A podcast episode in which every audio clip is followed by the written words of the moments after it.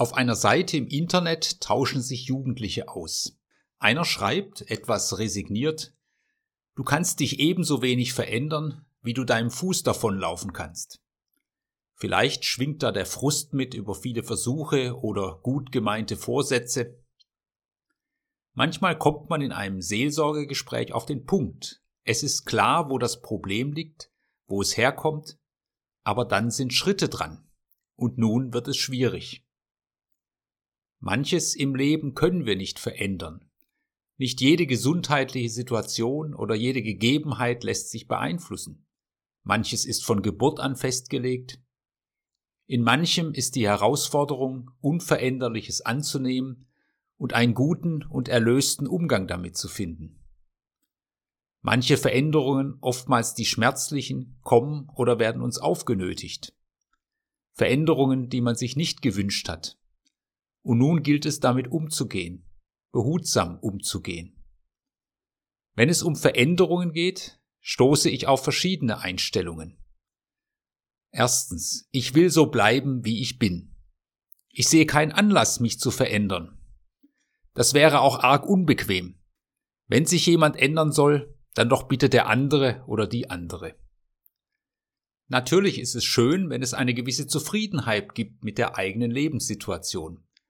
Aber Leben, wenn es nicht ein Leben sein soll, das auf der Stelle tritt, ist Leben in Veränderung, ein Wachsen, ein Reifen, ein Vertiefen, und jede Lebensphase hat da ihre eigenen Herausforderungen. Bertolt Brecht hat einmal einen kurzen Text geschrieben mit dem Titel Das Wiedersehen. Ein Mann, der Herrn Keuner lange nicht gesehen hatte, begrüßte ihn mit den Worten Sie haben sich gar nicht verändert. Oh, sagte Herr Keuner und erbleichte. Herr Keuner erbleicht, ja erschrickt darüber, weil er sich denkt, dass etwas gründlich schiefgelaufen sein muss, wenn er sich in den Jahren nicht verändert hat. Eine zweite Einstellung. Ich muss etwas ändern. Oft kommt es zu Veränderungen aus einem Druck heraus. Ich muss etwas ändern. Mein Arzt hat mir gesagt, dass ich so nicht weiterleben kann. Ich muss meine Ernährung verändern. Ich muss mich mehr bewegen.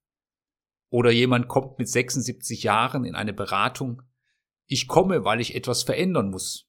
Meine Frau hat mir gedroht, dass sie mich sonst vor die Tür setzt. Oft kommt der Anstoß zu Veränderungen aus einem Druck heraus oder aus einer großen Unzufriedenheit. Ich muss etwas ändern. Es muss sich etwas ändern. Aus solch einem Druck kommt es auch zu Veränderungen in Gesellschaften, zu Protesten oder gar Revolutionen. Solch ein Veränderungsdruck ist etwas Gutes, wenn er nicht nur aus Frust geschieht, sondern positive Ziele hat. Eine dritte Einstellung. Ich darf mich verändern oder ich werde verändert. Er ist ein Mann, der nun wirklich keinen Grund zu einer Veränderung sieht. Er ist mit sich zufrieden.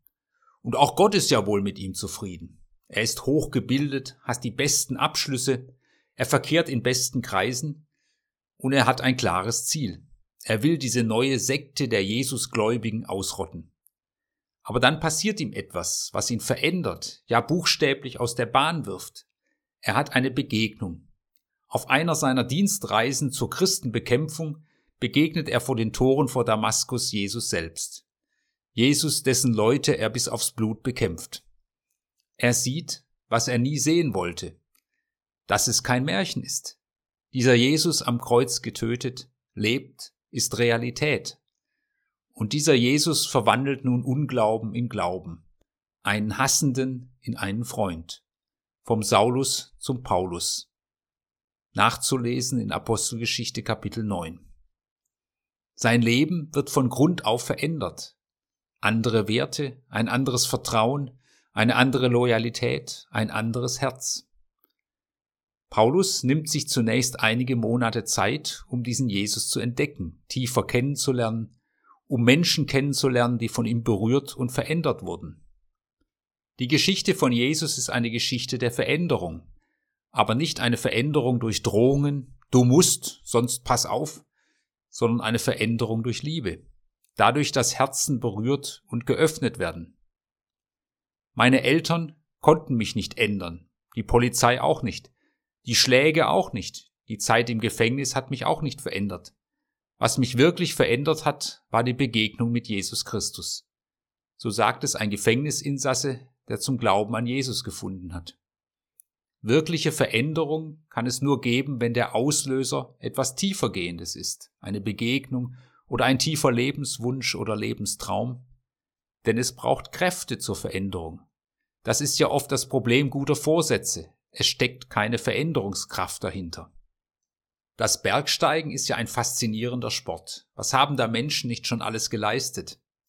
Wer einen hohen Berg, zum Beispiel im Himalaya, besteigen will, braucht mindestens dreierlei. Ein sicheres Basislager, den Mut, sich an Grenzen oder sogar etwas über die eigenen Grenzen zu wagen und drittens genügend Kraftreserven. Das Basislager ist der Ausgangspunkt für den Aufstieg. Und wir brauchen im Leben solch ein Basislager, eine Basis. Ein Ort auch der Geborgenheit, der Sicherheit. Und Menschen haben bei Jesus die Erfahrung gemacht, ich bin als Person in meinem Menschsein angenommen, geliebt, genialer Gedanke Gottes, voller Würde. Gerade deshalb will und muss ich nicht so bleiben, wie ich bin. Das ist die Lebensbasis.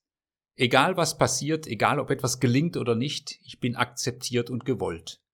Von Gott von höchster Stelle ist durch Jesus ein Ja zu dieser Welt und unserem Leben gesprochen.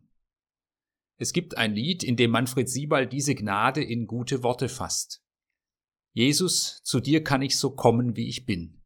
Du hast gesagt, dass jeder kommen darf. Ich muss dir nicht erst beweisen, dass ich besser werden kann. Was mich besser macht vor dir, das hast du längst am Kreuz getan. Der amerikanische Dichter Robert Frost fragt einmal, was ein Zuhause ist. Eine etwas missmutige Antwort in diesem Gedicht lautet, naja, das ist ein Platz, wo sie dich aufnehmen müssen, wo sie dich nicht rausschmeißen können, wenn du hinkommst. Nein, sagt eine andere Stimme, es ist viel schöner. Ein Zuhause ist etwas, das du dir nicht irgendwie verdienen musst. Da ist Platz im Herzen Gottes, den ich mir nicht verdienen muss. Von einem guten Basislager gelingt dann immer wieder der Aufbruch. Paulus sagt, ich bin von Christus ergriffen, ich habe dieses neue Leben noch längst nicht ergriffen, aber ich will es ergreifen. Ich bin noch nicht am Ziel, aber ich strecke mich aus, ich lasse mich herauslocken, provozieren, die eigene Komfortzone zu verlassen. Was sind so die kleineren und größeren Aufbrüche, die in der nächsten Zeit dran sind?